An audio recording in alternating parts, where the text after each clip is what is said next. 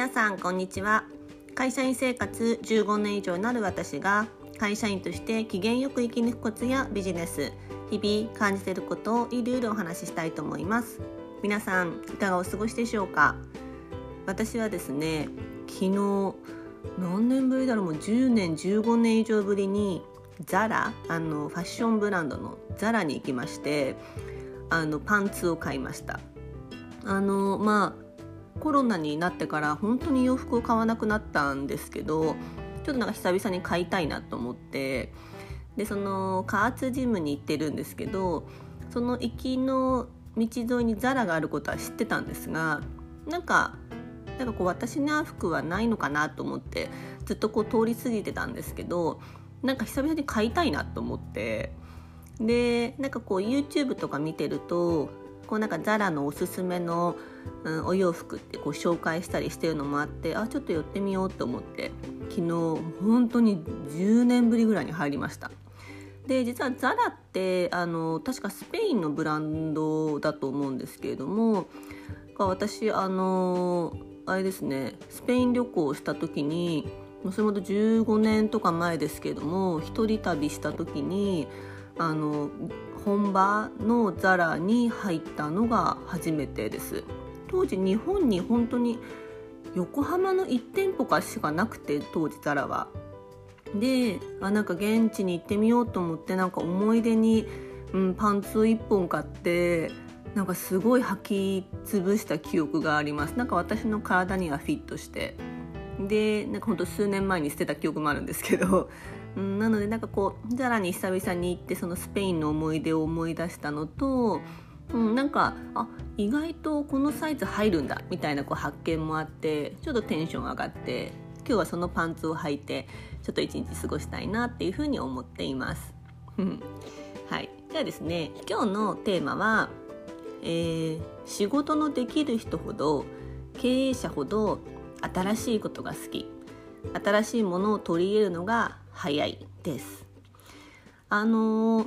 去年から、まあ、コロナになってリモートワークが増えてきたと思うんですねで必然的にこう会議が Zoom になったりうん例えばうちで言うと社内の決済手続きがもともとこうリアルハンコなんかスタンプラリー本当の手肉で押すハンコだったのがこう電子決済になったりしたんですね。でそうなると結構ね機械を触ってやらなきゃいけないんですけれどもやっぱりこう経営者の方とか仕事のできる人ほどやっぱり柔軟性が高いんですよね。もうすぐ Zoom も、まあ、1回教えてもらえばもう自分でセットをするしなんか気づいたらこう背景返したりとか、うん、で電子決済もパパってやったりですとかやっぱりこう仕事のできる人ほどこう新しいもの好きだしあの変化に柔軟に対応できるというか変化することを恐れないそういうことを楽しんでいるっていう人が多いというふうに私は思っています。なのでこう私自身結構機械音痴なんですけれどもこう日々こう頑張って取り入れなきゃなと思って奮闘している感じですね。でなんかそれすごい思ったのが先日こう会社の研修で結構こう年上の、方も参加する会があったんですね。でその研修はまあ Zoom を使って、まあ、日本中とか世界中の人がこう参加する会議だったんですけれどもなんか研修が始まる前にちょっとこう様子が映っている人がいて明らかにこう部下っぽい若手の人がこうなんかパソコンをセットしてるのが見えるんですよ。うん、なんかあ本当にこう部下の人たちがやってあげてるんだなっていうのがこう見える感じで、まあ、ご本人もねもちろんできる人もいるんでしょうけどできるんだけどこう部下がこう手伝ってあげてるってケースもあるんでしょうけれどもあすごい全部セットしてあげてるんだっていうこう様子が見て私はもう本当に家から自分でセットして入ったんですけど入ったりもちろん結構経営者とかはもう全部ご自身でセットされたりするんですけれどもやっぱりこう柔軟性の高い人ってこうあんまり人の手を借りずにもう自分でやられるんですよね。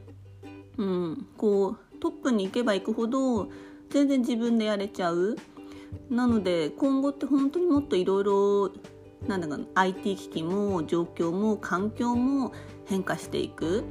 でまあ本当これ自分への言い聞かせでもあるんですけれども、まあ、物事に常にこう柔軟で新しいものを取り入れるっていう風に、えー、なっていくっていうそういう大人で、まあ、私もありたいなっていう風にこう常々思っています。なので今回のコロナ禍ではあるんですけれどもそうやって柔軟に対応できた会社がきっと生き残るじゃないかなってそれでなんかこう、うん、暗い話ばかりしているんじゃなくて、うん、よりこう前を向いていこうよじゃあどうしていこうかっていうふうに柔軟に対応できる人や会社がやっぱり今後生き残っていくんじゃないかなっていうふうにこう改めて思っています。なので今日のテーマはですね、うん、仕事のできる人ほど経営者ほど新しいことが好き新しいことを取り入れるのが早いです。ぜひ私への戒めとして今日は、えー、閉じたいなっていうふうに思います。はい。じゃあ今日も一日素敵な一日になることを祈っております。では。